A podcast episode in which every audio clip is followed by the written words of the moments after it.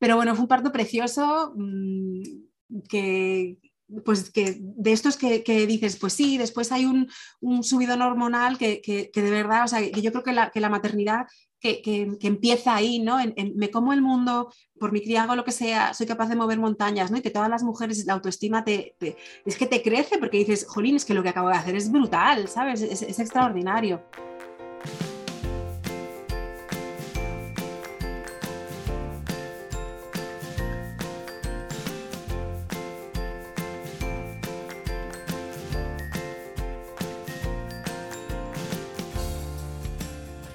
Bienvenida, esto es Planeta Parto, el podcast en el que hablo con mujeres sobre sus relatos de parto y la manera única en la que dieron a luz a sus bebés. Aquí vas a descubrir un mundo de relatos positivos y empoderadores sobre el parto. Yo soy tu anfitriona, Isabel Anthony, médico de formación, emprendedora, mamá de tres hijos y activista a favor del parto respetado. Acompáñame cada semana y escucha relatos emocionantes, conmovedores e informativos que te ayudarán a conocer y vivir el parto de otra manera.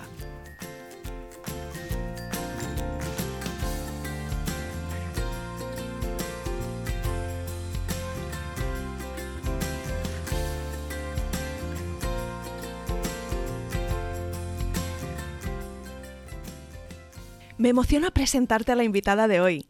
Quizá conoces a Naza Olivera, que en redes es comadrona en la ola por su trabajo de divulgación sobre el embarazo y parto y un enfoque de respeto hacia la autonomía de la mujer.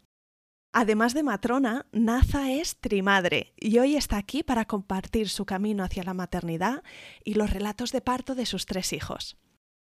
Antes de empezar su relato, te cuento que Naza ha escrito un libro que se llama Ser mamá Guía de embarazo, parto y posparto con evidencia y emoción. Y lo tendrás disponible en librerías y en Amazon a partir del 19 de mayo. Yo lo tengo ya reservado en preventa y estoy convencida de que va a convertirse en un recurso imprescindible para mujeres embarazadas, independientemente del tipo de parto que ellas prefieran.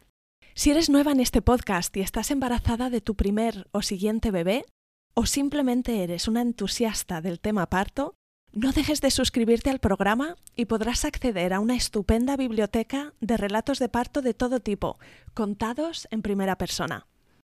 Aprovecho para darte gracias por conectarte una semana más en el podcast y por ayudarme a que cada vez más mujeres conozcan este recurso. Empezamos.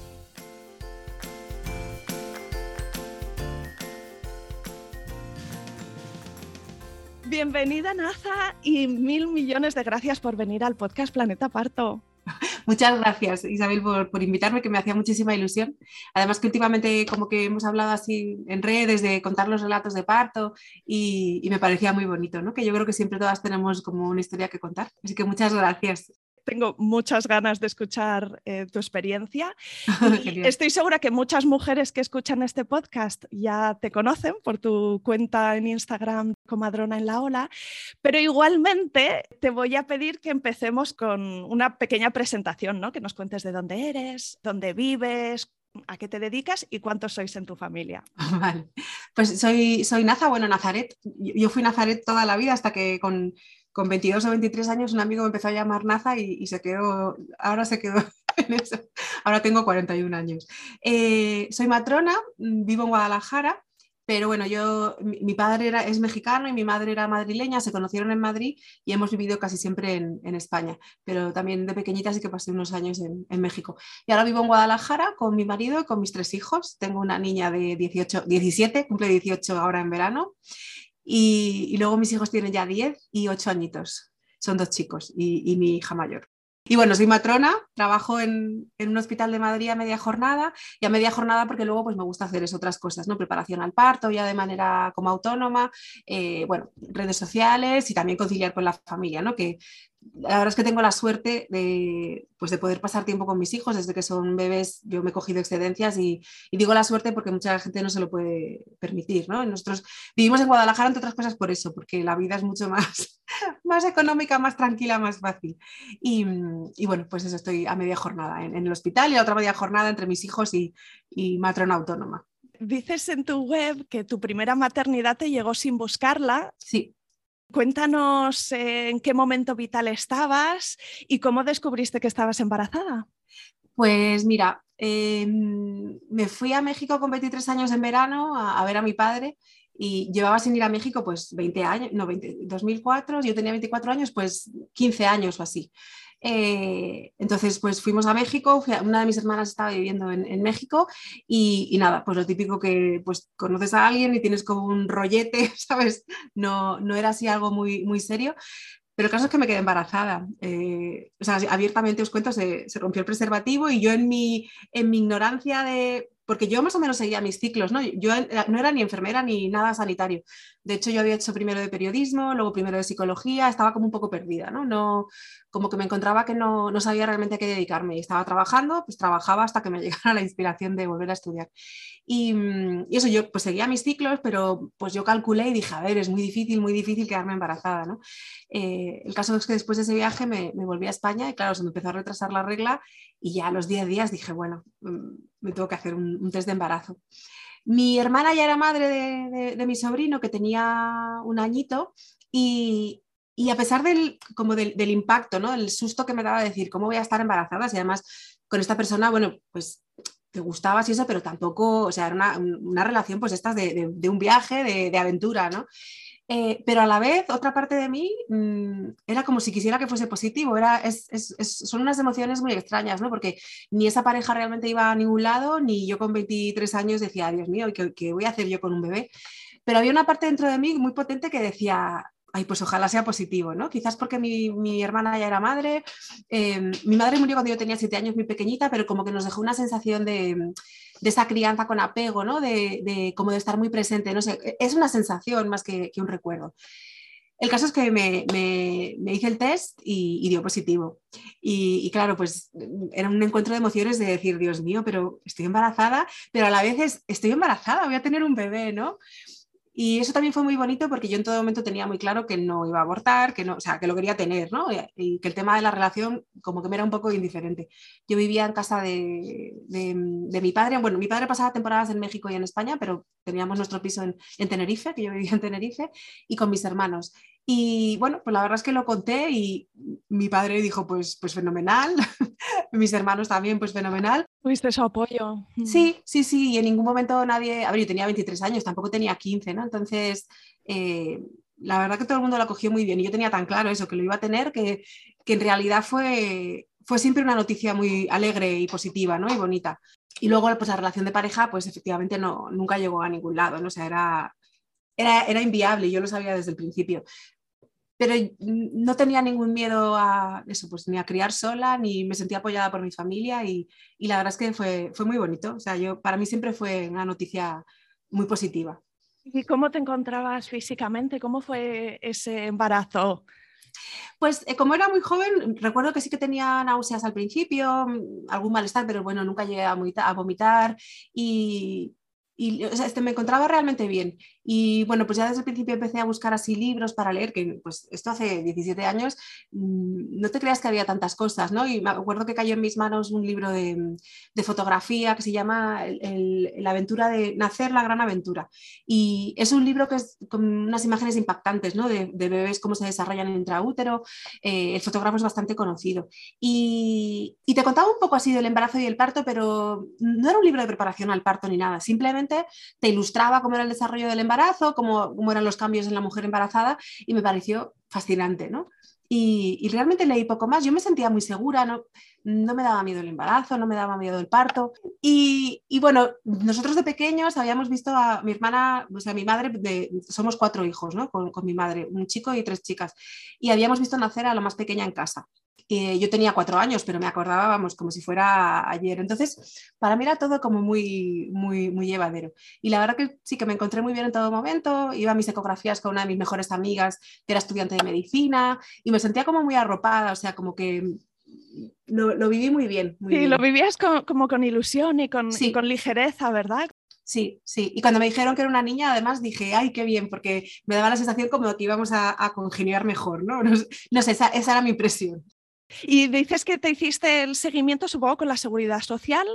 Sí, yo vivía en Tenerife y eso, yo pues iba a las citas que me marcaban sin saber mucho, eh, pues eran como ahora, realmente eran tres ecografías, tres analíticas y mm, iba a la seguridad social, el, era el tocólogo, me acuerdo que esa palabra yo no la conocía, tocólogo, y ponía en el despacho tocólogo, y, fíjate, la, pasaba la consulta con una matrona sentada al lado, ¿no? La matrona era una mujer así más o menos mayor, nada empática, nada cariñosa, se sentaba ahí a su lado, me recetaba el ácido fólico, me pesaba, me tomaba la tensión y, o sea, no te, nada, no, no, yo les, no les sentía ninguna emoción por tratar con mujeres embarazadas, ¿no?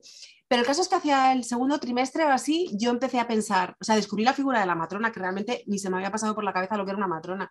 Y, y ya ves que yo no tuve un seguimiento de matrona ni bonito, ni especial, ni cercano en el embarazo, ¿no? Pero como que empecé a investigar que las matronas asistían partos, que las matronas, acompañaban el embarazo y, dije, ay, pues esto, esto es una maravilla, ¿no? Me parece una profesión tan, tan bonita y ya empecé a soñar con, con, ser matrona, ¿no?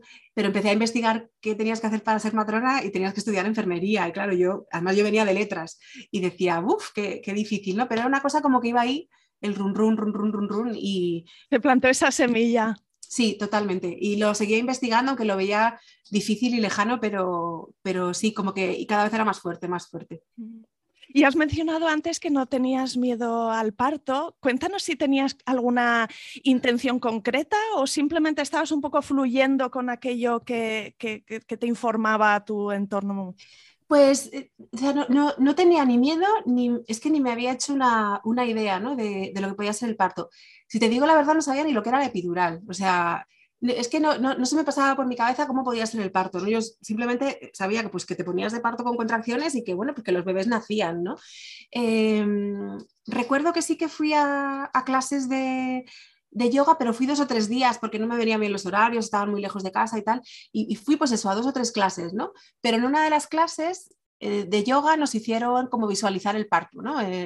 y, pues imagínate que estás de parto, ¿no? Y que tu bebé quiere nacer y tal. Y fíjate, nos pusieron a, creo que a practicar pujos o algo así, que yo como matrona estoy súper en contra de practicar pujos.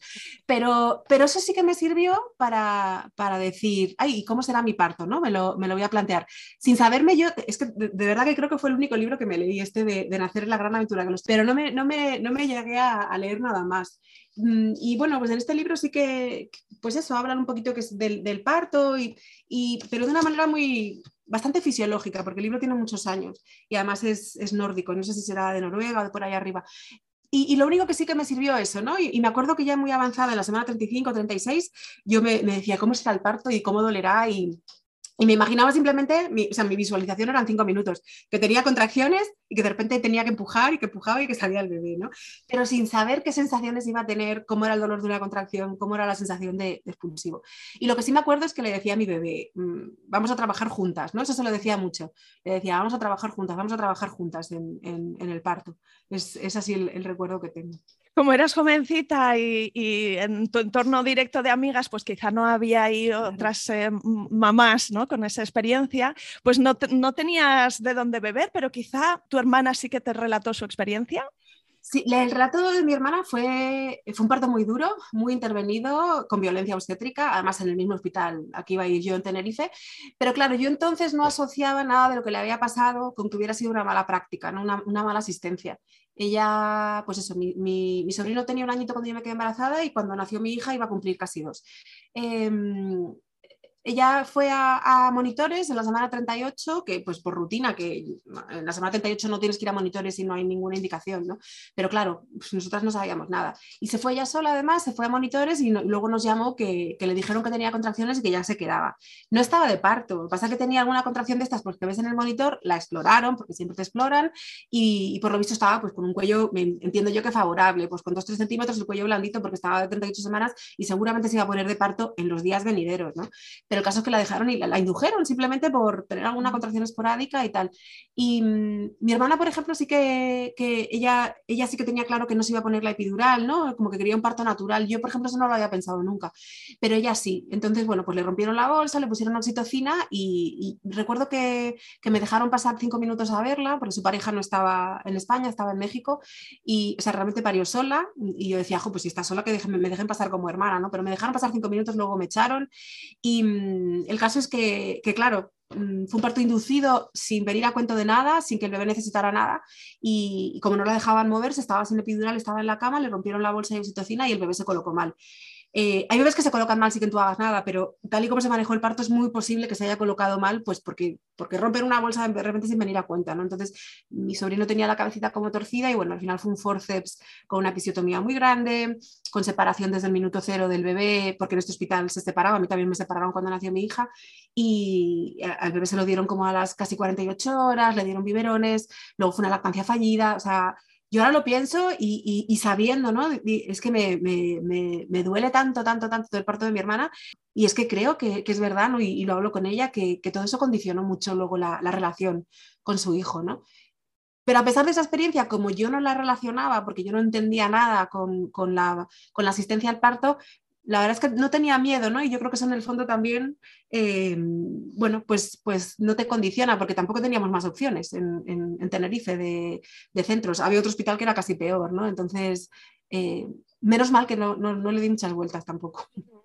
Y no sé si tu parto se fue anunciando así poquito a poco, si te pilló de sorpresa en algún momento, si tu bebé se adelantó, si se retrasó. Cuéntame esos últimos días de embarazo. Pues se adelantó, se adelantó bastante. Eh, en la 36 más 4, un día por la mañana, yo tenía cita con, el obstetra, el tocólogo, y, estaba en la cama a las 7 y 20, 7 y media de la mañana, y de repente noté como un globo que se pincha. O sea, es, es, brutal, la sensación es como de repente oír plop, ¿no? Y empecé a echar líquido. Eh, además que lo sientes como si te, pincharan ahí el globo, ¿no? Entonces me, levanté y dije, ostras, estoy mojando. Digo, creo que esto es la bolsa, ¿no? De, dentro de mi ignorancia, digo, creo que esto es la bolsa, digo, porque no me estoy haciendo pis. Aún así fui al baño y mm, hacer pipí, hice pis normal y el líquido salía, no salía como a, a, cascadas, pero salía como a chorritos, ¿no? Como si hubiera mucha presión y de repente salía un chorro y se cortaba. Y, y además era como un color rosita. Eh, que bueno, yo tampoco sabía que eso es, pues que seguramente ya había algo de dilatación. No había tenido contracciones que yo recuerde. Yo siempre tuve muchas Braxton Hicks, que me ponía la barriga muy dura, pues eso, a lo largo del día, pero era lo, normal. Y, claro, y, no tenía ni idea de nada y dije, bueno, pues si se me ha roto la bolsa, ya no voy al, al, al y me voy directamente al hospital. Sin, sin, saber nada, que si rompes la bolsa, si vas, si no vas, ¿no? Pero yo rompí la bolsa, me duché, cogí mis cosillas y, y mi padre me, me llevó.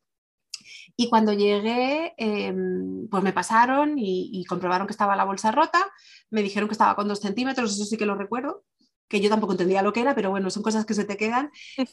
Y, lo que pasa que sí que me dijeron, pero no estás de parto, ¿no? Y, claro, yo en mi cabeza decía, ¿cómo no voy a estar de parto? Si ya he roto la bolsa, pues esto es estar de parto, ¿no?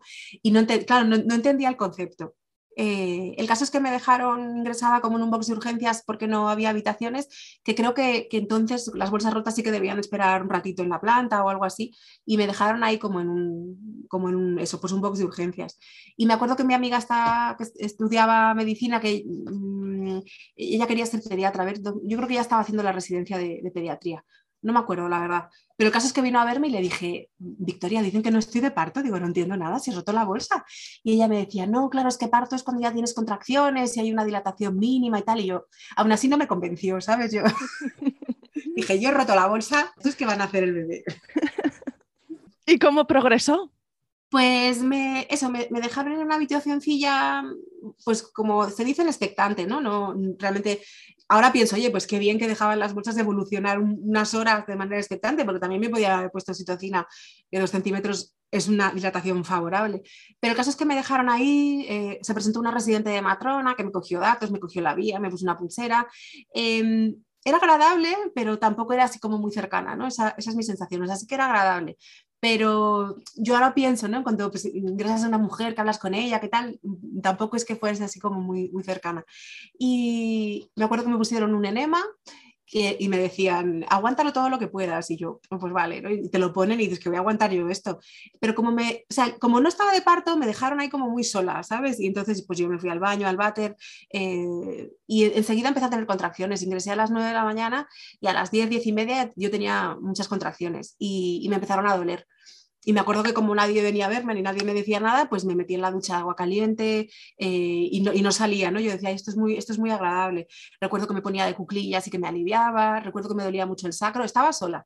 Eh, mm, y, entonces, claro, me empezó a doler mucho, mucho, ¿no? Unas contracciones muy fuertes que el agua caliente me ayudaba, pero yo decía, jolines, que dicen que no estoy de parto, digo, pues esto duele que no veas, cuando esté de parto no, no, no, no sé lo que va a ser, ¿no?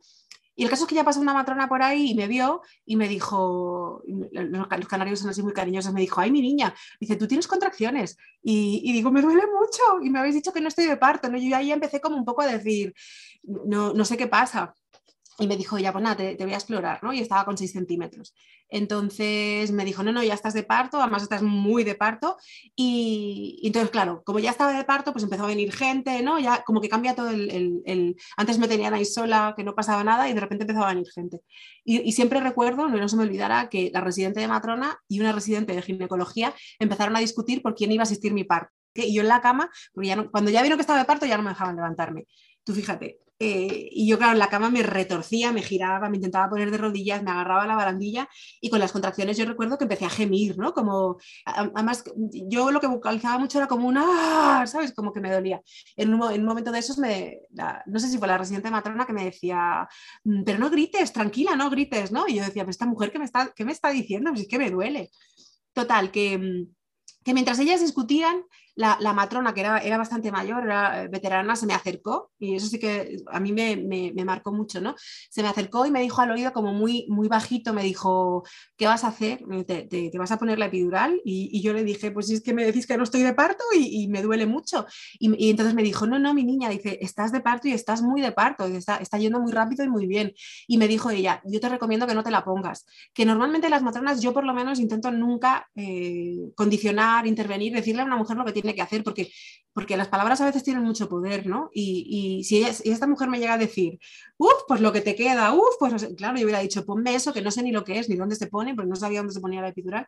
Pero cuando me dijo eso, me dijo, estás de parto, está yendo muy bien, a mí mi cabeza dijo, ah, que, sí que estoy de parto, ¿no? Entonces eh, dije, ah, pues esto lo aguanto, porque, porque ya estoy de parto, o sea, ya no hay más. Y, y, a partir de ahí la verdad es que todo fue muy rápido. Eh, no recuerdo la sensación del tiempo, pero yo a la una y cuarto así ya tenía ganas de empujar, ¿no? Y si empecé con contracciones a las diez y media, eh, tenía ganas de empujar y quería empujar, empujar, empujar y claro, se dieron cuenta de que estaba saliendo la niña. Entonces, pues también todos histéricos, llaman celador para pasar la cama corriendo un paritorio a un potro, eh, me subieron a un potro metálico y, y yo lo que sentía es que la niña salía sola. Eh, me decían, no empujes, y yo, pero ¿cómo que no empujes? Pero si es que, si es que tengo aquí algo que está saliendo solo, ¿no? yo no entendía las cosas que me decían. Y ya me subieron al potro y pues debía estar coronando la, la cabecita, pero ya me empezaron a dirigir los pujos. Entonces también ahí yo tenía la sensación antes de que la niña salía sola y era como empuja, no empujes, ¿no? Era una cosa ahí muy extraña. Y, recuerdo que, además pregunté, ¿pero se le ve la cabeza? Y la cabeza debía estar medio fuera ya, ¿no? Y la residente de ginecología, que fue la que finalmente asistió al parto, me miró como diciendo, estás tonta, ¿no? Como, ¿pero qué, estás preguntando? Eh, el caso es que también, y le agradeceré siempre, eh, cuando la cabecita empezó a salir, dijo, dijo, no le voy a hacer una episiotomía porque la niña es muy pequeña, como eran 36 más 4, y lo verbalizó así, ¿no? Y yo no sabía lo que era una episiotomía, solo, solo recuerdo que dijo eso. Eh, y el caso es que no me llevé la episiotomía porque ella consideró pues, que la niña no era grande, que la cabeza era pequeña y que no me hacía falta, ¿no? Entonces, o sea, me libré, me libré porque ella tuvo la, la o sea, si a lo mejor hubiese sido una, una semana 39, me hubiese llevado la episiotomía sin indicación y sin necesidad, pero ahí la mujer se le iluminó. Y, otra cosa que también no se me olvidará nunca, ¿no? Es que yo era un potro metálico pues mm, eh, muy estrecho y así muy plano y, yo necesitaba incorporarme, estaba sin epidural para empujar, o sea, el cuerpo me pedía como levantarme, ¿no? Y un ginecólogo que había por ahí me, empezó a pegar, pues, me, hacía así en la mano y me decía, túmbate, túmbate, ¿no? Y, yo también, claro, yo miraba como diciendo, ¿y este señor que me está pegando en la mano, quién es? Eh, y esa sensación de que tú estás como en tu mundo que tu bebé va a nacer y de repente la gente empieza a decirte cosas, ¿no? Y dices, es que no entiendo lo que, lo que está pasando. Y mi parto fue muy bueno, o sea, fisiológicamente fue muy bueno porque dilaté muy rápido, la niña nació muy bien, pero, pero ese entorno, eh, bueno. Y cuando la niña nació, pues claro, le cortaron el cordón inmediatamente, que yo tampoco tenía ni idea, eh, se la llevaron ahí a un ladito, pues a lo que le hacían entonces a los niños, ¿no? Que si las ondas, que si tal, y después de unos cinco minutos, la matrona me la enseñó, me la puso encima tres minutitos, ¿no? Y me dijo, mira, le pongo la misma pulsera que, tienes tú. Y yo me acuerdo, yo toda ignorante, toda inocente, le dije, ¿me la puedo poner al pecho? Y claro, la matrona me miró como diciendo, esta no sabe que nos vamos a llevar al bebé, ¿sabes? Y me dijo, sí, vale. Y me acuerdo que me quitase un poco el camisón y que me la acerqué al pecho, pero claro, a los tres minutos me dijo, bueno, ya me la tengo que llevar. Eh, y yo, ah, vale, porque se los llevaban al nido a todos por defecto. O sea, bebé que nacía, bebé que se iba al nido. Y, nada, pues se la llevaron, me dieron un par de puntos de algún desgarrillo que, me hice. Y, ya luego pues te llevan a una sala de, pues como de, espera, ¿no? De, pues del posparto, esas dos horas que tienes que estar para que te revisen. Y, claro, yo tenía una sensación, entonces no sabía ponerle nombre, ¿no? Pero ahora entiendo que, claro, que yo tenía unas hormonas que, estaban ahí como rebotándose contra la pared porque no había un, no, el, bebé a dónde dirigirlas. Y me acuerdo que me decían, descansa, descansa, ¿no? Y yo decía, descansa. Tenía los ojos abiertos como platos y, no y decía, venga, duerme porque es que luego te van a traer al bebé y ya es para toda la vida, ¿no? Ya, ya no vas a dormir, como dice todo el mundo. Y claro, pero cerraba los ojos y yo decía, es que no, digo, es que me encuentro muy rara, ¿no? Es, es como una sensación, o sea, es como si mi cuerpo estuviera buscando al bebé, pero el bebé no estaba, ¿no? Eh, y yo, pues como muy, pues eso, el, problema del ser humano es que somos muy racionales, ¿no? Y, las mujeres cuando nos quitan a los bebés no decimos nada porque nuestra razón nos dice, bueno, es que esto tiene que ser así, cuando el bebé nace, pues se lo llevan al nido a que lo pues a que lo cuide la enfermera, que lo cuide el pediatra y, esto es así, ¿no? Entonces, pues eso era esa sensación de como de estar rebotando hormonas a, las paredes. Eh, y claro, ni descansé, ni dormí, ni nada, ¿no? Eh, y después de esas dos horas me subieron ya a la habitación, mi hija nació a la una y media de la tarde y ya como a las siete de la tarde yo decía, ¿por qué no me traen a mi bebé? No, digo, es que no entiendo ya qué pasa, ¿no? Y mi amiga, esta chica, eh, la de medicina, fue al nido y dijo, oye, que, que ya se encuentra muy bien, que le llevéis al bebé. Y la enfermera vino muy enfadada y me trajo a la niña y me dijo, em, si te la traigo ya te la quedas. Dice, luego por la noche no me digas que me la lleve. Y claro, yo, yo decía, esta mujer, esta mujer, digo, es que mi hija, claro que me la quiero quedar, ¿sabes? Digo, no, vamos, no, pensaba llamarla para, para que se la llevara. Pero bueno, entiendo que había cultura de nido y que a lo mejor pues sí que había mujeres que decían por la noche quiero descansar, llévate al... No lo sé, pero el caso es que yo dije, sí, sí, tráemela y no, y no te la vuelves a llevar, ¿no? Y pasamos la primera noche menos mal juntas, se enganchó muy bien al pecho, sí que me hacía daño, yo tuve grietas el primer mes, pero pensaba que era normal. Pero bueno, estuvimos juntitas, ¿no? Y, nos habían separado, pues eso, casi ocho horas, que yo después sí que, cuando lo recuerdo, entre, rabia, ¿no? Y, una sensación ahí de impotencia, de dolor, digo, pero es que cómo se puede ser tan, cómo podemos hacerle esto a las madres, ¿no? Pero la realidad es que como que yo creo que, que recuperamos ese tiempo perdido, ¿no? Y recuerdo que a mi lado había otra chica que había parido también ese día, también era muy jovencilla, debía tener veinte y poquitos como yo, eh, y a ella no le trajeron al bebé. Y al día siguiente se lo trajeron por la mañana, ella intentaba que se enganchara el pecho, el bebé no se enganchaba, obviamente les daban biberones de leche, de suero glucosado, que se llevaba mucho entonces, eh, y el bebé pues no se enganchaba, no paraba de llorar, ¿no? Y yo recuerdo que yo estaba en mi cama con mi hija, que no salía de, la cama conmigo y pues dormía, se enganchaba, dormía, se enganchaba, ¿no? Y, yo pensaba, ¿qué le pasará a, este bebé, ¿no?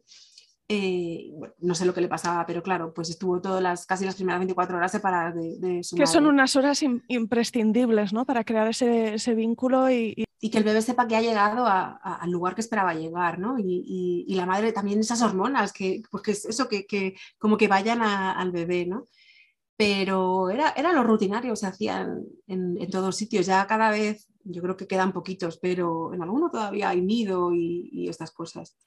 Bueno, me imagino que de toda esta experiencia, mucha de la lectura ha venido luego a posteriori, ¿verdad? Con todo lo que has eh, descubierto con los estudios de enfermería y matronería y luego con los años de, ejercer como matrona.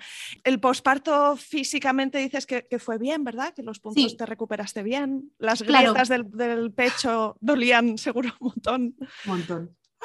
Sí, el, el posparto también fue bueno y, yo creo que un poco que por lo mismo, ¿no? Igual que no le tenía miedo al parto, porque en mi entorno, en mi familia, lo que mi madre nos había dejado era una cosa muy, muy natural, muy normal.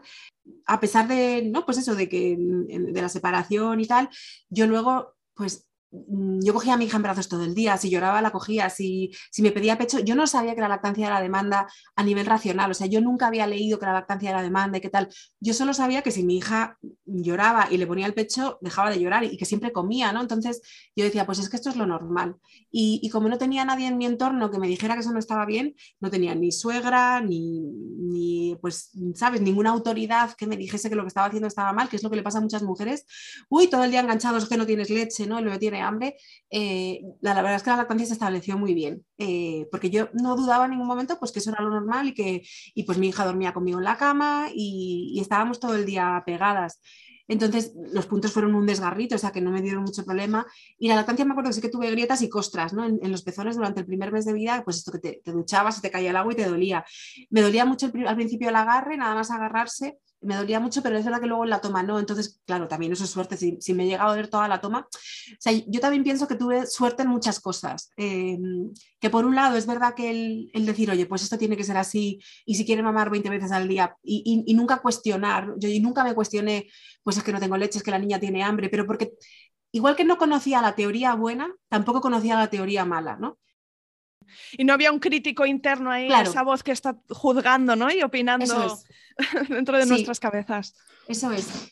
yo creo que muchas veces eh, eh, lo que pasa con, muchas mujeres también es que eso, que, el, que, la, teoría negativa, ¿no? porque a lo mejor muchas mujeres ya se informan y saben que el alcance esa demanda, pero además de eso tienen pues a la familia, al sanitario mal, mal formado, ¿no? que, pues, que te está diciendo no es normal que esté todo el día agarrado, no es normal que quiera estar en brazos, no estás mal acostumbrando, te tiene cogida la... O sea, que todos estos mensajes al final lo que te generan es, una contradicción entre lo que tú sientes eh, tu cuerpo te pide que escoger a tu bebé y el que te están diciendo que eso no puede ser, que, es un caprichoso, que está mal acostumbrado, ¿no?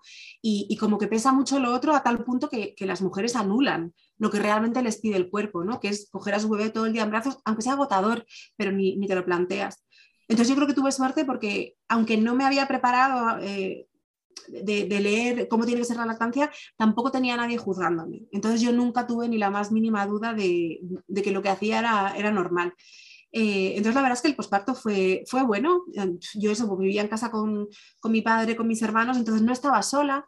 Pues un día cocinaba uno, otro día cocinaba otro, pero claro, tampoco era la carga de tener que ocuparte de todo. Según la niña fue creciendo, yo en mi casa siempre he sido pues un poco también, como mi madre se murió desde muy pequeña, yo sí, que fui siempre un poco pues la que se encargaba de muchas cosas, ¿no? Y cuando nació la niña, pues, mm, pues quizás los otros hacían más y luego poco a poco, pues claro, pues yo volví a lo mejor a, a hacer más cosas. Eh, pero fue como, sí, yo recuerdo haber tenido un buen posparto, mis amigas estaban encantadas, venían, salíamos por ahí con la niña, ¿no? Esta chica Victoria, que era una de mis mejores amigas, eh, que hacía medicina pues, y que iba a ser pediatra, le encantaban los bebés, entonces siempre me echaba una mano. La verdad es que me sentía muy, muy acompañada. Qué bien. ¿Y cuánto tiempo pasó desde entonces hasta que tú decidiste apostar por, por la matronería? Pues en Tenerife la única escuela de enfermería que había eh, era, pues claro, la, universitaria, la, única que había y mm, como yo venía de letras era muy difícil entrar en, enfermería, ¿no? Había, no sé, 60 o 70 plazas y lo veía muy difícil, porque yo ahí ya, o sea, cada vez fui pensando más en, en, esto es lo que quiero hacer, esto es lo que quiero hacer, ¿no? Yo ya había probado periodismo, psicología, estaba pensando en matricularme en sociología, o sea, como, y de repente dije, no, no, esto es lo que quiero hacer, esto seguro, seguro, esto es lo que quiero. Entonces mis mejores amigas vivían en Madrid porque ellas habían vivido en Tenerife 15 años por traslado de su padre, pero ya se habían vuelto a Madrid. Y, una de ellas me dijo, Naza, vente a Madrid, que aquí hay un montón de escuelas de enfermería y escuelas privadas y es mucho más fácil entrar aunque seas de letras, ¿no? Y, la verdad es que sin darle muchas vueltas, pues me, mudé a Madrid con, mi hija y me fui a vivir con una de mis mejores amigas, con Laura. Eh, y, también, pues ese es otro capítulo, ¿no? De, del apoyo que me dieron ella y su pareja, vivía con su chico. Em, cuando me mudé cuando mi niña tenía un año y, empezamos a mirar escuelas de enfermería, pero yo tampoco sabía por dónde empezar. Y fue Laura la que me dijo, mira, hay una aquí al lado, eh, vivíamos cerca de Aranjuez, y me dijo, mira, hay una escuela de enfermería aquí al lado, la de Cienpozuelos, ¿no? De San Juan de Dios, que es, es, es privada, pero es de las más baratas privadas, porque claro, las privadas costaban mil euros al mes, o sea, bueno, y esta era mucho más económica, además tenía como buena fama de ser una, como una escuela muy humana, ¿no? De enfermería. Y la verdad es que lo estuve mirando y, y al final pues dije, pues venga, eh, me, matriculé ahí, trabajaba por las noches en el casino de Aranjuez para compaginar pues, estudios con trabajo y tal. Estudios, trabajo y maternidad, o sea, claro. La tríada. Sí, fueron años eh, ahí bastante duros, ¿no? Pero también yo era muy joven pues yo tenía, cuando mi hija nació tenía 24 y cuando me matriculé en enfermería tenía 26. Y sí que se nota, o sea, la energía, ¿no? El, porque yo salía, trabajaba toda la noche en el casino y según salía me iba a clase. Y cuando salía de clase volvía a casa, estaba con mi hija, intentaba dormir un poco y otra vez el mismo repetía, ¿no? Mm, libraba tres días a la semana, o sea que había tres días que dormía mejor y eso, pero, pero fue un círculo así de, tres años bastante, bastante duros, sobre todo a nivel físico, ¿no? del, sueño, del cansancio. Pero pues conseguí sacar enfermería en, en, esta escuela. Y es verdad que o sea, que me alegro mucho también de haber caído ahí, ¿no? Porque era, es una escuela de enfermería con una tradición muy humanista. O sea, que el, como que el ser humano está por encima de todo. Me acuerdo del jefe de estudios nos decía, ya aprenderéis a coger vías, ya aprenderéis a poner medicación, ya aprenderéis a hacer curas, dice, pero lo más importante es la persona que tenéis delante, el paciente que tenéis delante, ¿no? se insistían mucho en la dignidad de la persona, en cuidar pues, si estamos haciendo que no está desnudo, en, escucharles, en hablar, ¿no? Siempre, siempre nos dieron un enfoque tan, tan, tan brutalmente humano que, que a mí eso me caló mucho, ¿no? Te sentías también en el sitio correcto, ¿no? Como que eso era lo que resonaba.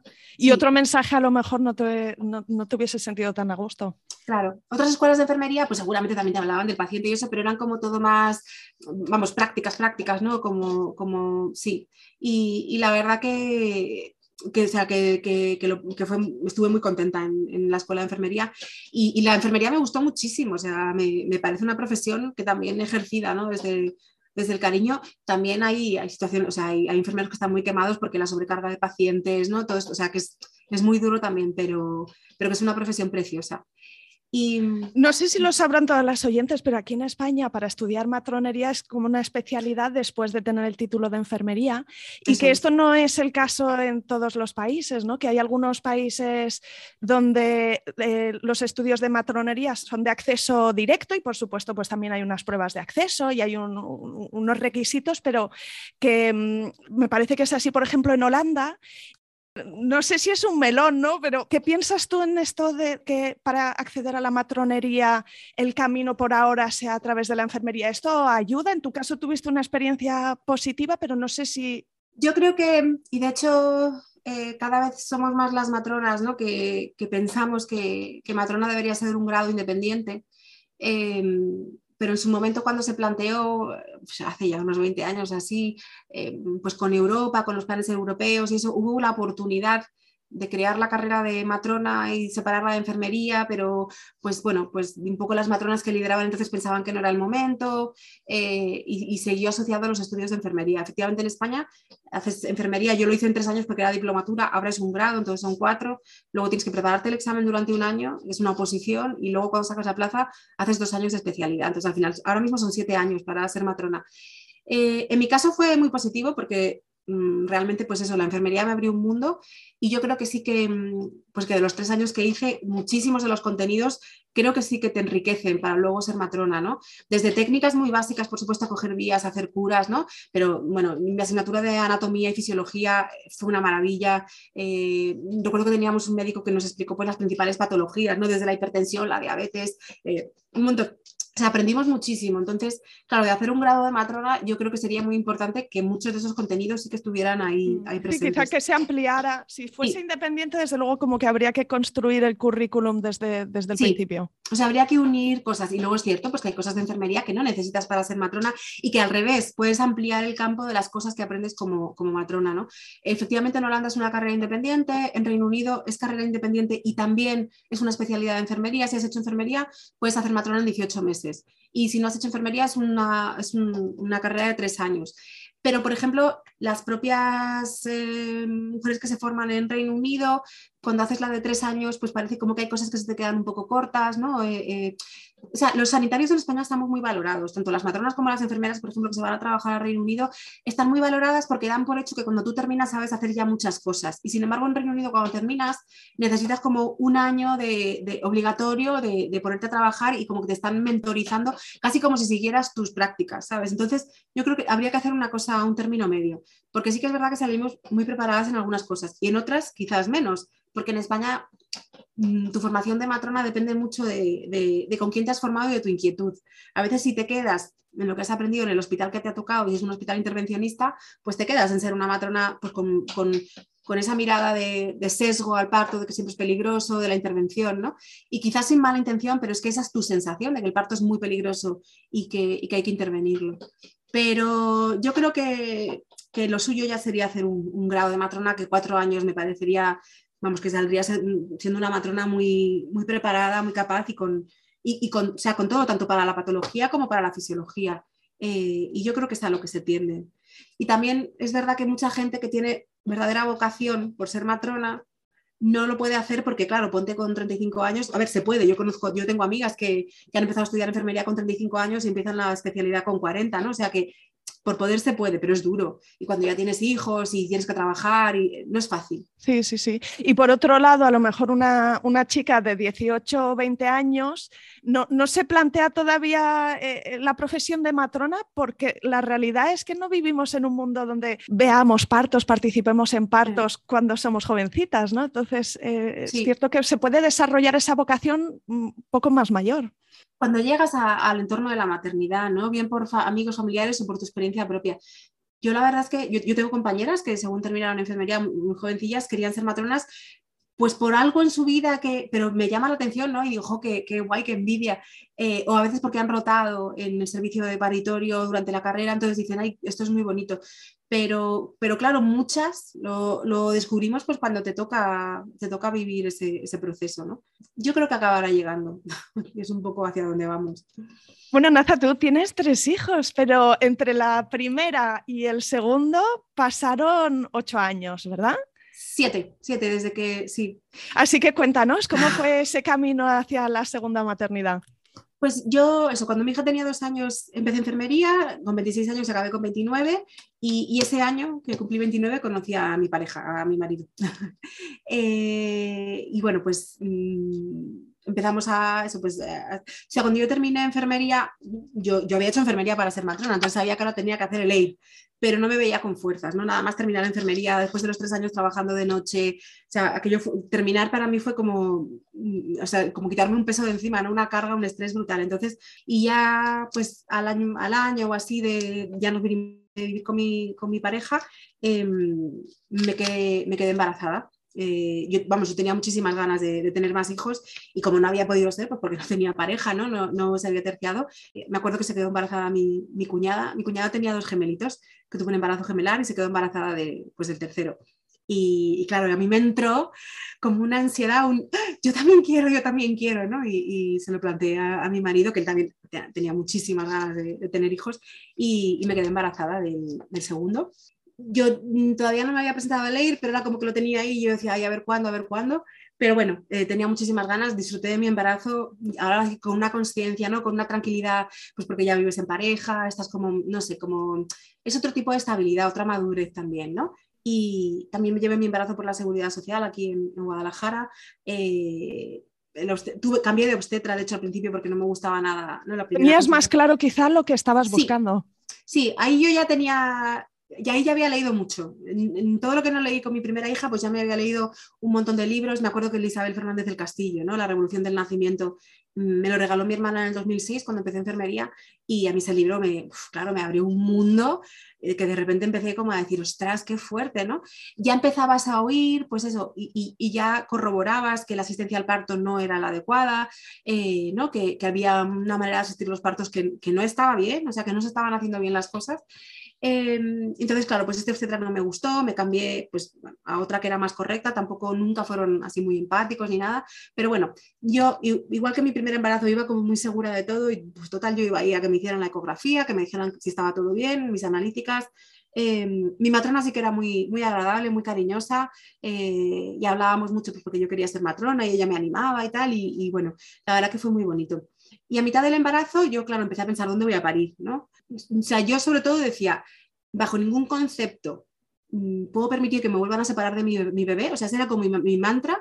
Y además luego ya empecé a tener miedo de decir, porque entonces ya me acordaba de que la, la, la, de ginecología había dicho, no le hago una episiotomía porque el bebé es pequeño, ¿no? Y decía, es que si no me hubiera hecho una episiotomía, es que, es que una episiotomía fríamente son unas tijeras cortándote la vagina, ¿no? O sea, decimos la palabra episiotomía y parece, pero no, no, es que es que con una tijera te cortan la vagina. Entonces, yo, a mí esas cosas en mi cabeza yo decía, es que no quiero que me hagan nada, ¿no? Yo, entonces yo decía, pues tengo que parir en casa. Tenía una amiga que había parido en casa aquí en Guadalajara, eh, me acordé que mi madre había parido en casa, me acuerdo que me saqué de la biblioteca, la biblioteca de Guadalajara está fenomenal, de, parto en casa, y estaba muy bien porque hablaba de las estadísticas, ¿no? Oye, ¿te pueden pasar cosas? Pues sí, pueden pasar en esta estadística, ¿no? Y los hospitales y tal. Y entonces pues dije, yo voy a parir en mi casa. Y claro, mi marido al principio decía, ¿qué me estás contando? no lo había oído nunca esto. Claro, nunca, nunca, nunca. Decía, Dios mío, ¿con quién me juntas? mi marido es veterinario. Y, y, decía, pero es que puede pasar algo, es peligroso. Luego le dije lo que costaba y me dijo, madre mía, pero es que en la seguridad social no hay que pagar nada, ¿no? Pero entonces, claro, yo veía como que no me apoyaba mucho al principio, pero yo en mi cabeza seguía obsesionada. Y me entrevisté con la matrona que, bueno, que, es la que había asistido a mi amiga, una matrona que había venido desde Madrid. Me gustó mucho, mucho, mucho, Mani Carmen.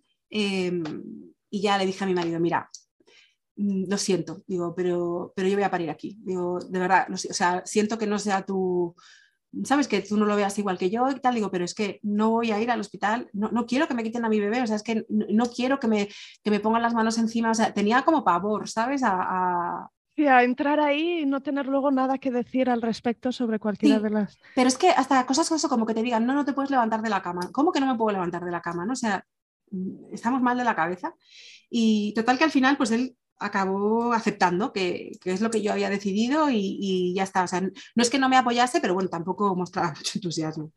Y, pero bueno, lo, organizamos todo y, y, pues en la semana 37 yo estaba trabajando de enfermera, hacía hacía en Guadalajara eh, sustituciones y tal, y eso en la semana 37 así muy avanzada, pues me empecé a encontrar con contracciones, ya muy pesada, con la barriga, tenía un poquito hinchado. Yo, mis embarazos, la verdad es que han sido buenos, no he cogido mucho peso, me sentía muy ágil, eh, pero bueno, ya me cogí la baja, pues eso, con 37, 37 semanas justas, yo creo. Y en la 37 más 5, eh, un día por la noche, como, sí, a las 4 de la mañana, de repente me desperté y, y lo mismo, pues rompí la bolsa. Entonces, sí, pero sin contracciones. Pero bueno, ya sabía lo que era, ¿no? Y, estaba en casa mi hermana. Mi hermana entonces estaba viviendo en Reino Unido, muchas vueltas. La misma hermana que vivía en México, que había tenido a mi sobrino, vivía en Reino Unido. Y había venido pues unos días antes porque quería estar en el parto, claro, como iba a ser en casa y estaba en casa mi hermana. Y, y, nada, me levanté y le dije, nada, he roto la bolsa, pero no tengo contracciones, así que nada. Y llamé a la matrona y le dije, oye, he roto la bolsa, pero que no tengo todavía contracciones. Y me dijo, bueno, pues nada, eh, intenta dormir y con lo que sea me, me, vas llamando. Pero claro, yo ya me puse en modo, mm, me desperté, fui al baño, intenté dormir y, y, a la que me intenté acostar, pues empezaron a venir las contracciones, ¿no? Y ya, pues eso, a los 45 minutos llamé a la matrona y le dije, oye, que sí que tengo contracciones, vente, porque tenía que venir desde Madrid. Y pues eso, a las 5 así ya empecé con contracciones y, fue una maravilla porque estaba en mi casa, iba a la ducha, me metía en la ducha de agua caliente, bebía sobre todo agua, zumos, me acuerdo, iba al baño, iba pasillo arriba, pasillo abajo. Eh, llegó mi matrona y pues simplemente escuchó al bebé, no me hizo ni un tacto. Cuando me vio me dijo, estás de parto, vamos, eh, franco, ¿no? ¿no? No, joven, segundo parto, tú sabes que, es, que lo normal es que sea un parto rápido, fluido y muy sencillo. Y pues eso, nada, en la ducha, me acuerdo que empecé a vomitar en un momento dado y, luego ya en la habitación me acuerdo que dije, ¿no? dije, quiero hacer caca, como, si yo quisiera hacer caca, lo que, lo que quería era empujar, ¿no? Era, era el bebé y la matrona me decía, pues, pues haz caca, no. Y, y, estaba de cuclillas y lo que noté es que estaba la cabeza ahí ya, ya para salir, ¿no? Y me acuerdo que grité, así no, así no, me duele mucho, me duele mucho. Y me dijo ella, bueno, pues, pues túmbate en la cama. Entonces yo me tumbé en la cama. O sea que, que luego cuando las mujeres hacemos lo que queremos, a veces no sabes, ¿no? Cómo te vas a poner. Y, y me, me, tumbé en la cama semi sentada, o sea, como unas almohadas hacia atrás, semi sentada, y, y me, me, disminuyó la, la, presión, ¿no? La sensación de, de esa cabeza que, que, iba a salir por ahí. Y, y, nada, la verdad es que nació, nació enseguida eh, la cabecita, está grabado, lo grabó mi hermana en, en vídeo y, y, fíjate, yo por ejemplo recuerdo que le dije a, la, a mi matrona, ponme la mano en el periné porque mi sensación de ardor, ¿no? de, sí. de de fuego y tal. Sosténme. Sí, yo, y, y, ella luego me dijo, jo, es que fíjate cómo son los partos, ¿no? Dice, yo yo fui una matrona muy intervencionista hace unos años y ahora pues en casa no tocas, no haces, no haces tactos, tal. Y dice, cuando me dijiste que te presionara el periné, dice, jo, que me sorprendió, ¿no? Por, o sea, que cada mujer es un mundo y le dije, es que, y cuando me puso la mano fue un alivio, ¿no? Eh, y, y, nada, pues nació el bebé y nada más nacer, pues ya lo tenía en brazos, se quedó conmigo, ¿no? O sea, fue pues todo eso que, te había, que me habían robado en el primer parto, ¿no? Y, y yo no me quejo porque porque, a ver, no me quejo porque no, no, pues no me hicieron episiotomía, no me hicieron Risteller, no me, pero me quitaron a mi bebé, ¿no? Sin, sin, ninguna, sin ningún motivo. Entonces, estaba mi hija de siete años, que la llamamos pues justo cuando empezó a salir ya casi la cabecita, y de hecho hay unas fotos muy bonitas, ¿no? Que, que tengo yo al bebé encima y ella está aquí a mi lado, eh, y ella lo vio y para ella fue pues, espectacular. Y, y, fue muy bonito. Mi, y mi marido que no quise estar en el momento en que nacía, eh, que yo también soy súper respetuosa con eso, ¿no? Que a veces parece como que, que, también los hombres tienen que cumplir un papel muy determinado y yo digo, pues yo no lo necesitaba ahí, tenía mi hermana, tenía una amiga que vino, tenía la matrona y pero cuando nació el bebé, claro, le dije, dile a Santi que venga, ¿no? Y, y cuando vino estaba como nervioso, pero muy contento. Y según fueron pasando las horas, mi hijo nació a las 7 y 20 de la mañana. Eh, a las 9 o así empezó a llamar a toda la familia y, no, y decía, no, ha nacido en casa, sí, sí, en casa. O sea, como, como muy, sí, recuerdo que, que aquello me, me, pareció muy bonito. No, Estaba admirado. Sí, yo recuerdo que aquello me, me, conmovió mucho, ¿no? El, el, el, oírlo llamar a unos y a otros y, no, no, en casa, en casa. Como, como claro, pues en casa, ¿dónde van a hacer, no? Y claro, y yo también luego le decía, digo, es que tú no sabes lo que es un parto en el hospital. Digo, tú hubieras sido un monigote en una esquina que a lo mejor entras o a lo mejor no, pero bueno, fue un parto precioso mmm, que, pues que de estos que, que, dices, pues sí, después hay un, un subidón hormonal que, que, de verdad, o sea, que yo creo que la, que la maternidad que, empieza ahí, ¿no? En, me como el mundo, por mi cría hago lo que sea, soy capaz de mover montañas, ¿no? Y que todas las mujeres, la autoestima te, es que te crece porque dices, jolín, es que lo que acabo de hacer es brutal, ¿sabes? Es, es extraordinario no tiene nada que ver entrar en la maternidad con una sensación de, de vulnerabilidad y de, y de, abuso, ¿no? Un poco como sí. de que te han, te han invadido tu, tu, espacio personal y que no has podido tomar ninguna decisión, que entrar en la maternidad con ese subidón y esa admiración, ¿no? Por una sí. misma también y el amor total, total. recíproco con el bebito que tienes en brazos. Es increíble, es increíble y, y, y, y, le das vueltas y lo recreas, ¿no? Y, y, yo recuerdo que nada más parir, dices, jolín, cómo duele esto, ¿no? Mi prima estaba a punto de parir y me acuerdo que le dije a mi marido, yo no, porque mi prima no sabía qué hacer, si ponerse la epidural, si no ponerse la epidural, no estaba, y yo le decía, ves que hasta que no sea el parto, digo, ya irás viendo, ¿no? Y yo le decía a mi marido, es que eso duele mucho, digo, yo, yo no le puedo decir lo que tiene que hacer o dejar de hacer, ¿no? Pero se te va olvidando, se te va olvidando. Y, y, es que no paras de mirar a tu bebé, ¿no? Y, y es que es, es, impresionante. Y claro, yo, yo creo que ese es el, el diseño, ¿no? De, de la naturaleza. También yo, claro, después de matrona, yo, pienso que, que, es una suerte poder parir así, que hay partos que no son fáciles y que hay partos en casa que hay que trasladar al hospital porque no evolucionan bien, porque no progresan bien, porque el bebé no está bien, porque la madre no está bien, ¿no? Eh, y, y, y, las mujeres tienen un aguante, una fortaleza y, las contracciones y venga horas y horas y horas, pero realmente hay veces que en la naturaleza que los partos no van, ¿no? Y no es por mala intervención, sino que pues a veces necesitan ayuda. Entonces yo también pues digo, ojo, pues qué suerte, ¿no? Eh, pues tener partos tan, tan buenos, ¿no? Y, y, y, de hecho yo a veces ya hay en círculos que, que, pues que no te apetece contar tus partos porque las mujeres han tenido partos muy duros, muy duros, ¿no? Y, es como, ojo, es que yo tuve un parto tan fácil, tan bueno. Eh, y luego el posparto fue muy bien también porque, pues eso, había buena conexión con el bebé, físicamente yo estaba muy recuperada, la lactancia fue muy bien, mi matrona venía a verme a casa, ¿no? Pues, pues no sé cuántas, cuántas, cuatro o cinco visitas haría después del parto, entonces todas las dudas que tienes, pues, pues no tienes que salir a casa que te miren los puntos, a que te miren, yo que sé, cualquier cosa, ¿no? Yo sí que llevé, por supuesto, mi bebé al pediatra en la primera semana de vida, eh, pero por lo demás venía ella a, casa y, era una maravilla, una, maravilla. Es verdad que en aquella época, pues mi hijo tiene 10 años, mi marido tuvo do, dos semanas de, baja y luego se fue y bueno, sí que era un poco solitario, ¿no? el día a día, pero a la vez estar con tu bebé en brazos todo el día, cuidarlo y pues cargarme de mi hija que iba al cole, que tal, no sé qué, para mí era una suerte, ¿sabes? Poder, poder tener ese tiempo de, de crianza. Entonces, aunque sí que echabas de menos, pues tener a más mujeres en, a tu alrededor, a mis hermanas, a mis amigas que están pues, en Madrid y no te ves como te gustaría, yo no lo recuerdo como, o sea, yo recuerdo un posparto muy bueno. Y tienes eso, una historia de partos eh, rápidos y en mm. tu tercero te pasó también así, pero más. El tercero fue más. El tercero, a ver, entre cuando mi segundo, cuando mi segundo hijo Santi tenía 10 meses, me presenté a leer.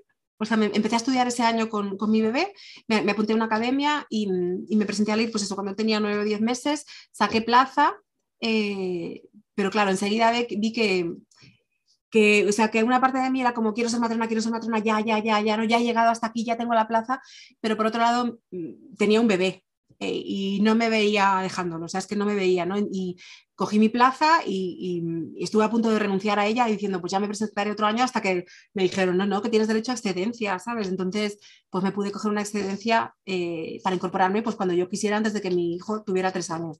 Y eso pues me dio mucha tranquilidad.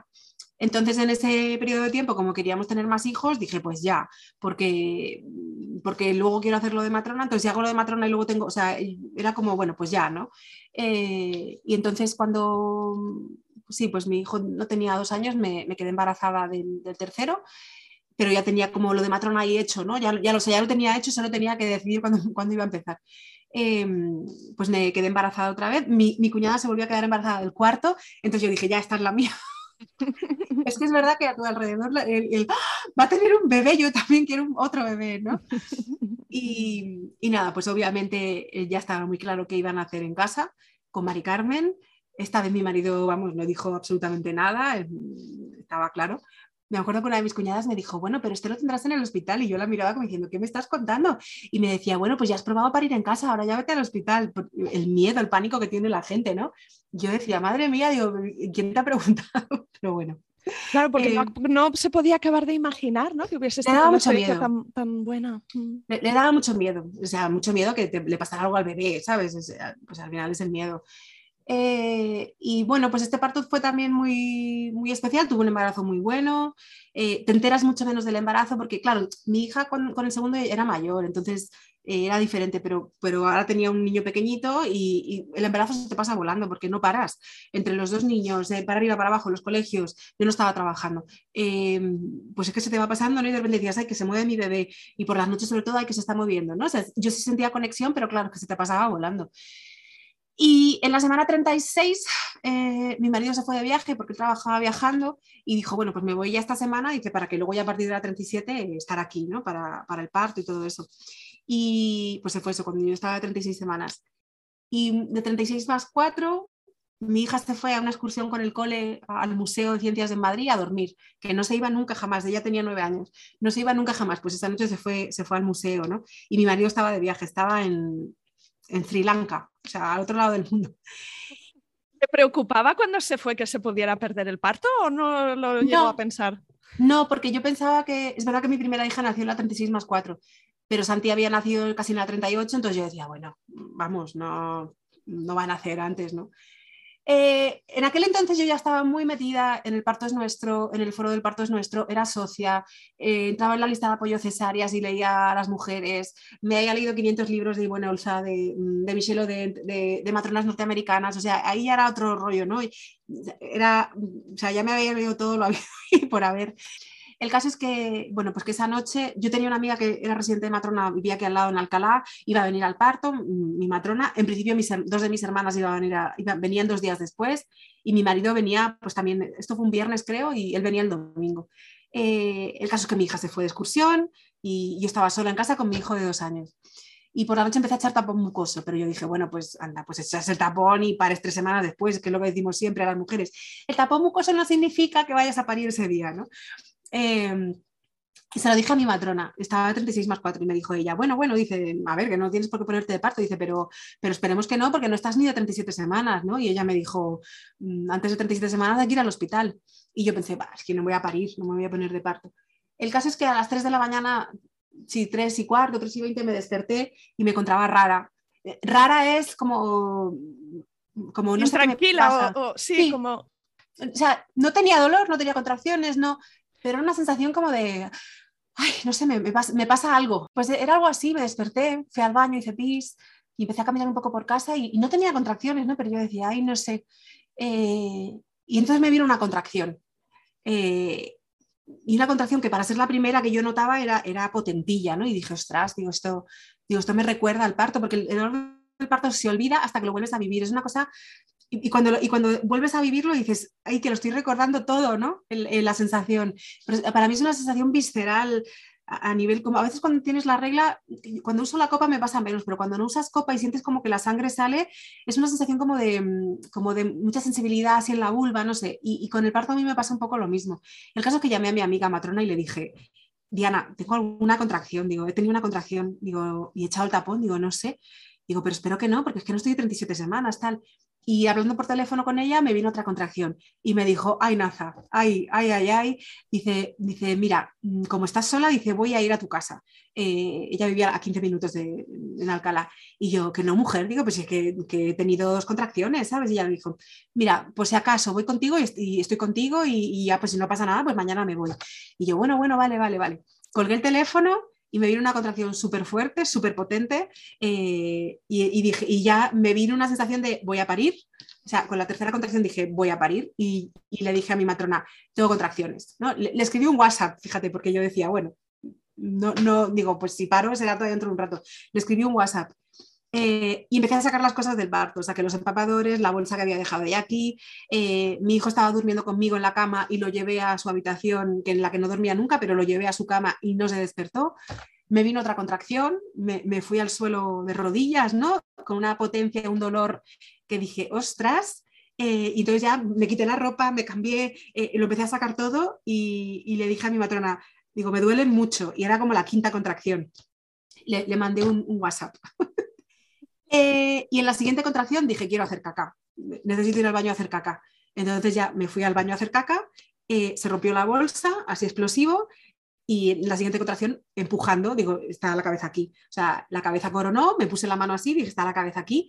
Y, en ese momento fue, impresionante porque tocar la cabeza, yo siempre digo lo mismo, yo, no soy mística, no me considero especialmente espiritual, pero, pero tocar la cabeza de, de tu bebé cuando está saliendo te prometo que es una sensación energética, ¿sabes? De, no sé, como una sensación de, vida, de vida espectacular. Y dije, pues ya está aquí.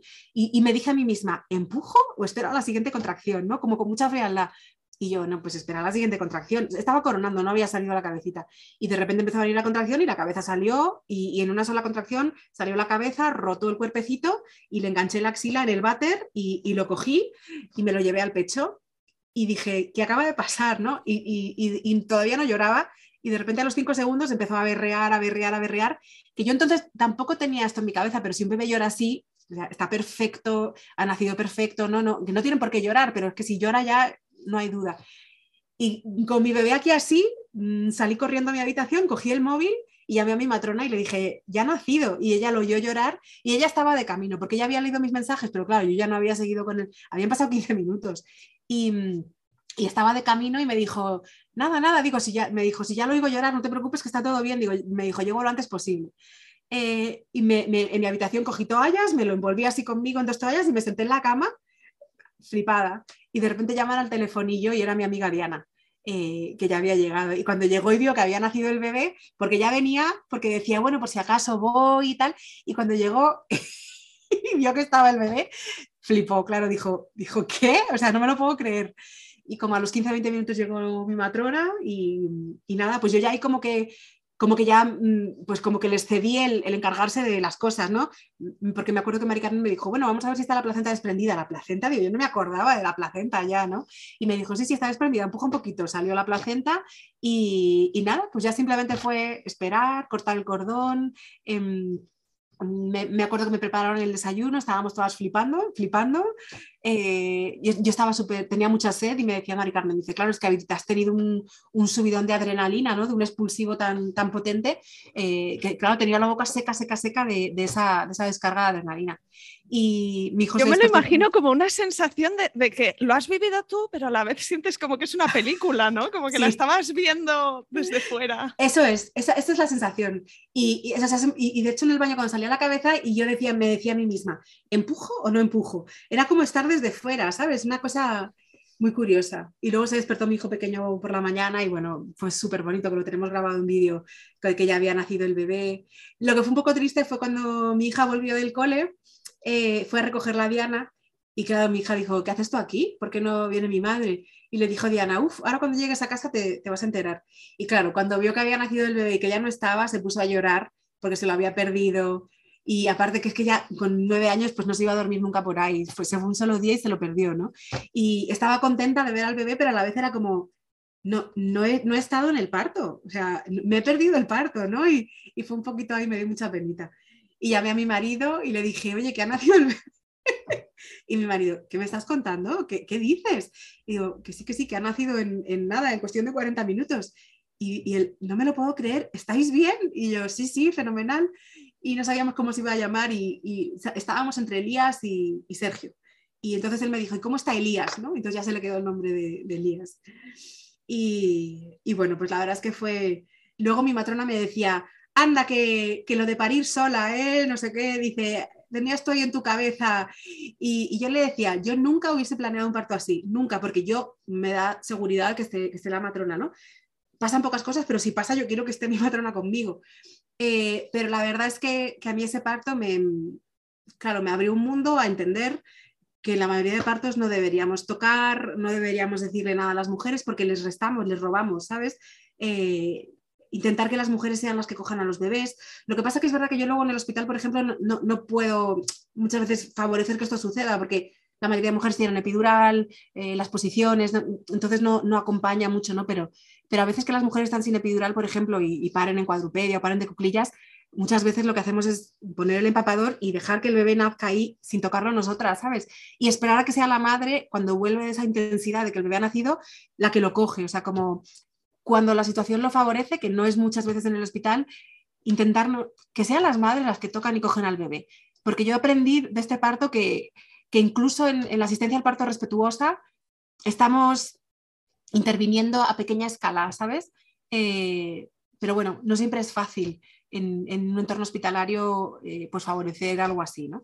Entonces, bueno, para mí ese parto la verdad es que fue un, regalo en, ese sentido, en, ver que puedes parir sin que nadie te, tenga que hacer ni decir, ni siquiera estar, ¿no? Eh, pero sí fue, espectacular. Y no sé, Naza, si, si en estas tres experiencias hubo algo que, te sorprendiera así como, como muchísimo, ¿no? Que, a lo mejor no lo, entendiste así en el momento en el que ocurrió, pero que ahora a posteriori, ¿no? Echando la mirada atrás, dices, jo, pues esto no me lo podría haber imaginado, esto me parece especialmente importante que el no tener que decirle a una mujer no te puedes mover, no puedes caminar, no puedes hacer esto, no puedes beber, no te puedes duchar, no te puedes que las, estamos minando, ¿no? En, que, es que, es que los partos no son, no, están hechos para ser en la cama y que yo soy súper respetuosa y cuando las mujeres necesitan, quieren una epidural, es, que por supuesto, ¿no? Y acompañas el parto con epidural lo mejor que puedes, lo mejor que sabes. Em, pero que el parto está hecho para, pues eso, que somos animales, ¿no? Pues ahora voy, vuelvo, me agacho, camino, me encierro, me meto en el agua, me, o sea, la libertad, ¿no?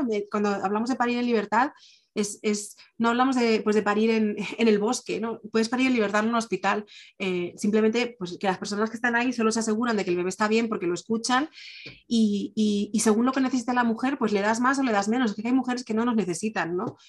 Eh, y yo lo que sí he aprendido de mis partos es que mm, incluso sin quererlo, incluso siendo muy conscientes, muy conscientes de ello, les quitamos, les, quitamos poder a las mujeres en, el parto. Y a mí, y yo leo muchas cosas en internet de, es que ha hecho mi clase de hipnoparto, es que ha hecho mi preparación al parto, es que ha parido conmigo, es que tal, y estamos, estamos robándole a las mujeres, eh, yo siempre digo, no, sí, digo, tú has parido así porque, porque tú has parido así. Y es verdad que es muy bonito que te acompañen bien, que yo sé que mi información te ha funcionado, te ha servido, que te ha dado la posibilidad de tener opciones, eh, pero tenemos que intentar hacer ese, ejercicio de ego eh, y, no, y, no, quitar ese protagonismo. ¿no? Y que yo a veces sí que comparto cosas porque creo que, que van a aportar algo en un punto determinado, ¿no? En, pero como intentar no, no, pecar de ello, porque a veces queriendo visibilizar ciertas cosas también estamos como restando. Y, y yo creo que es tan importante que, que las mujeres sientan que es todo gracias a ellas y no gracias a nadie, ni que han hecho el curso de, mm, no, que el masaje perineal con fulanita, eh, que le enseñó no sé quién a posiciones no sé cuántos, que la preparación, no, o sea, que todo eso son herramientas positivas, que por supuesto que, en tu camino te, van a ayudar o que te empoderan o, o, que te hacen descubrir cosas o sentirte más segura de tu cuerpo, ¿no? Por supuesto, o sea, para eso estamos los profesionales en ese sentido, ¿no? Para hacer las cosas bien. Pero que en el momento del parto que, eres tú la que está pariendo, eres tú la única que siente las contracciones y eres tú la, que, la única por, el cuerpo que atraviesa el bebé, ¿no? Y, esa fuerza, esa confianza, ¿no? Pero aunque sea un parto con epidural, o sea, da igual, en un parto con epidural, ¿no? Que, a lo mejor la matrona sí que tenemos que ayudar un poquito más, guiar un poco más los pujos del expulsivo. La que se lo está currando eres tú, la que puja eres tú, la que hace ese esfuerzo de tres horas de expulsivo eres tú, ¿no? Yo a veces ver en historias, eh, eh, se utilizan estas frases, ¿no? Un profesional sanitario que dice, hemos parido un bebé. Y digo, pero y es que me, se, me encoge todo, ¿no? Digo, ¿hemos parido? hemos, parido, digo, no, no, digo, que ha parido la mujer, ella sola, ni su pareja, ni, ni el profesional, nadie, ha parido ella, ¿no? Entonces, eh, de verdad que yo creo que esta, esta fuerza, esta confianza, ya te digo, que da igual que sea un parto con epidural, sin epidural, la que ha pasado por todo el proceso, la que ha gestado al bebé, eres tú, ¿no? Y, y es tan grandioso, tan grandioso, tan grandioso de traer un bebé al mundo que, que, que, esa fuerza yo creo que retroalimenta a las mujeres a, criar con seguridad, eh, a dar el pecho si es lo que querían, ¿no? a luchar por ello, que a veces la alcance es muy dura, pero como que esa confianza en, no rendirse, en seguir buscando, en que lo que me dicen aquí no me cuadra, eh, es que yo creo que hay que, protegerla mucho porque eso es lo que favorece unos pospartos mejores, unas crianzas más que es que, la relación de madre-bebé está por encima del, resto del mundo, ¿no? Entonces, de verdad creo que cuando, cuando protegemos no robar ningún tipo de protagonismo, de energía, de mérito a las mujeres y, ellas realmente se dan cuenta de que todo el mérito es suyo, em, de verdad creo que, que, crías luego con, más confianza, ¿no? con, más, con más autoestima. Mm, con más autonomía, sí. sí. sí pues eh, Naza, eh, ha sido súper emocionante escucharte y no nos podemos despedir sin que yo mencione que ah. dentro de un par de meses, eh, el 19 de mayo, para que las mamás que escuchen este episodio más adelante también estén ubicadas, el 19 de mayo sale tu libro Ser mamá, guía de embarazo, parto y posparto con evidencia y emoción. Yo estoy emocionada de que salga porque lo que he podido ver es que es una guía ilustrada y conociendo tu trabajo estoy segura que va a ser súper informativa ¿Nos puedes contar alguna cosita de cómo, cómo ha nacido este proyecto y qué, quieres compartir con el mundo con este libro? Pues yo hice periodismo porque quería escribir. Yo leía muchísima novela, muchísima novela histórica, me encantaba, ¿no? Yo decía, yo, yo quiero ser escritora. Pero bueno, aquello se quedó claro en nada. Periodismo no me gustó, me, no, me, no me entusiasmó. Y, a raíz de lo de matrona y eso, yo decía, Ay, pues algún día tengo que escribir un libro de embarazo, ¿no? A mí libros de embarazo que me han marcado mucho, por ejemplo, son los de Beatrix Mulders, ¿no? La, la holandesa, Parto Seguro, Embarazo Seguro, Postparto Seguro. Son de los libros a nivel práctico, ¿no? Porque luego libros más emocionales, más de hormonas y tal, hay, un montón de libros maravillosos, pero libros prácticos de, no, te quedas embarazada y tu bebé crece así semana a semana. Y no es tanto proyectar su propia historia, ¿verdad? en el libro, sino que es, explicar... Muy objetivo.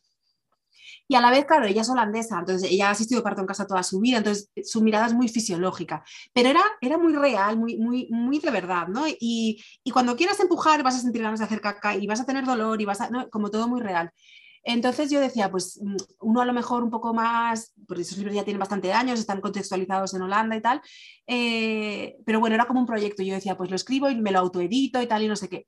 Pero la verdad es que yo creo que a raíz de la pandemia las redes sociales han dado otro giro, em, eh, han sido fuente de, pues, de información, de apoyo.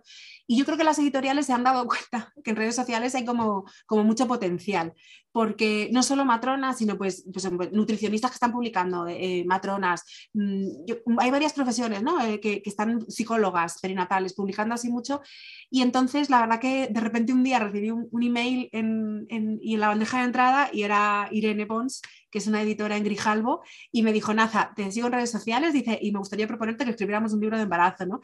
Y yo dije, Dios mío, o sea, de verdad, era, era como un privilegio, un, o sea, fue, fue recibir ese email, claro, le dije, sí, por favor, o sea, me encantaría, ¿no?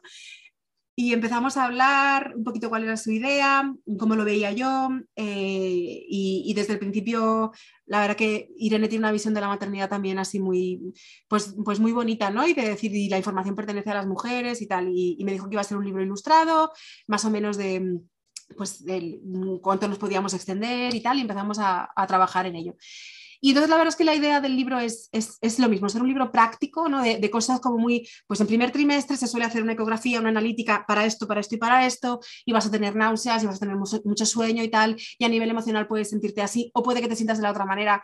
Yo, si algo he aprendido con, de, Matrona es que, que la realidad es, es muy variable que las mujeres no quieren todas lo mismo, que hay mujeres que quieren parir en casa y que hay mujeres que quieren parir en el hospital con una epidural, no tener dolor y que es igual de respetable, ¿no? Porque también hemos llegado a un punto en que parece que es mejor parir sin epidural, eh, eh, o sea, y a ver, a lo mejor a nivel fisiológico, pues sí, podríamos entender que el parto fisiológico ¿no? es, es, lo suyo, es la norma, pero de verdad no sabemos de, qué historia viene cada mujer. Yo, no sé cuál es la historia de vida de las mujeres o, simplemente pues, el derecho que tienen a, elegir que no quieren tener dolor en el parto. ¿no? Entonces, a, mí eso me, me condiciona mucho la mirada en el sentido de que yo quiero que, se sientan incluidas, ¿no? Las mujeres que quieren un parto supernatural, superfisiológico, sin epidural, y la mujer que quiere estar bien atendida, respetada, acompañada, pero con su epidural, ¿no? No tener dolor, eh, con el apoyo y me parece todo igual de bonito y que todo tiene que ser lo, mejor asistido posible. Entonces, eso es lo que intento un poco en el libro, ¿no? El, el, como dar opciones, las diferentes mm, posibilidades que tienen. Luego, por supuesto, hablar mucho de evidencia, ¿no? Pues esta prueba no tiene sentido, eh, que te, regañen por coger peso mm, no es correcto, o sea, te podemos orientar, pero regañarte cada vez que te subes a la báscula, pero, pero ¿en qué mundo cabe esto? ¿no? Eres, eres una mujer eh, adulta con derecho a que te respeten y nadie te tiene que faltar al respeto. Entonces, también un poquito así. y bueno, pues son los nueve meses de embarazo, el proceso de parto lo mismo, un poco entendiendo cuál es la fisiología, eh, qué implica una epidural, ¿no? Pero, pero cuáles son las opciones también la biomecánica del embarazo, ¿verdad? ¿Cuál es un poco ese, ese proceso que sí que si lo podemos visualizar en nuestra mente y sabemos el aspecto que tiene nuestro útero, la vagina, Eso la Sí, eso es lo que es ilustrado, pues eso, hay pues el útero, cómo es la vagina, cómo es el cuello del útero, cómo es la dilatación, eh, cómo se colocan los bebés, ¿no? Porque también em, la mayoría de partos respetados, eh, no inducidos, ¿no? En su momento pues, van a ir bien, pero hay veces que de verdad que no van bien, hay veces que el bebé no está bien colocado, ¿no? Y, esto, es, esto es físico, es, biomecánica. Entonces, si el bebé no se coloca bien, el parto no va a progresar como esperaríamos. A veces se recoloca y de repente el parto, ¡pum!, pega un, un, un acelerón. Pero si no, esto, las mujeres que están tres, cuatro días con contracciones y que nadie les explica lo que está pasando, ¿no? Y que todo es normal, todo es normal. No, todo es normal, tu cuerpo se está preparando y estas mujeres están en su casa totalmente desahuciadas, solas, que, no, se sienten, no, se sienten, acompañadas. Entonces, pues también hablamos un poco de esto de, la biomecánica, ¿no? De cómo se colocan los bebés eh, y luego pues del posparto más inmediato, en el hospital, en casa eh, y los inicios de la lactancia, ¿no? Tanto materna como, como artificial. Por esto es que todas las mujeres tienen que, tener cabida y sentirse representadas, ¿no? Y, en el no juicio. Y como que sea una información práctica, pero a la vez cercana y, luego, por supuesto, también reivindicando esto, el, derecho al respeto, ¿no? Y, a, dar información, porque con las mismas inducciones, ¿no? Inducir en la semana 41 y tal, pues bueno, pues la evidencia dice que, que lo adecuado es ofrecer la inducción a partir de la 41. Eso no significa que te tengas que inducir pero que si te quieres inducir, pues, pues sí que hay una evidencia que lo avala, pero que si quieres esperar, está todo bien, se te hacen controles, no te tienes que inducir, ¿no? O sea, como poner las dos cosas, no, no el, no, indúcete porque es muy peligroso o no, no te induzcas bajo ningún concepto porque puedes estar ahí en la semana 45, ¿no? O sea, como, no, ¿cómo son las cosas realmente? Y, tú eliges, ¿no? También que las mujeres tenemos que recuperar la, responsabilidad de tomar decisiones, porque al expropiarnos del, embarazo, del proceso de parto, también hemos un poco la o sea, que no queremos que, nunca pase nada, pero también tenemos que asumir, oye, pues yo decido esperar, yo decido no hacerme esta prueba, ¿no? El, tomar decisiones de manera responsable y, informada, ¿no? Que es, yo creo que sería lo ideal, que, las mujeres pudieran elegir sin que nadie coaccionara, ni reprochara, ni, ni, ni presionase, ¿no? En un sentido o en otro pues eh, lo repito, el 19 de mayo sale.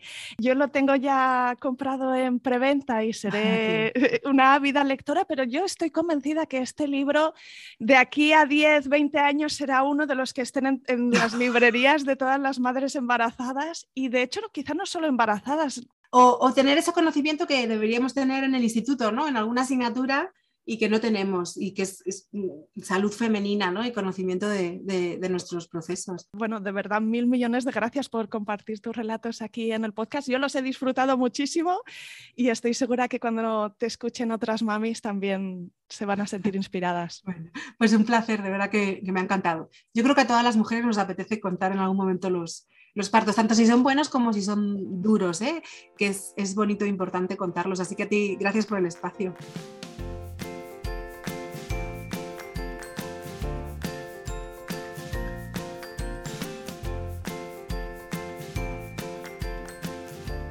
Aquí acaba este episodio.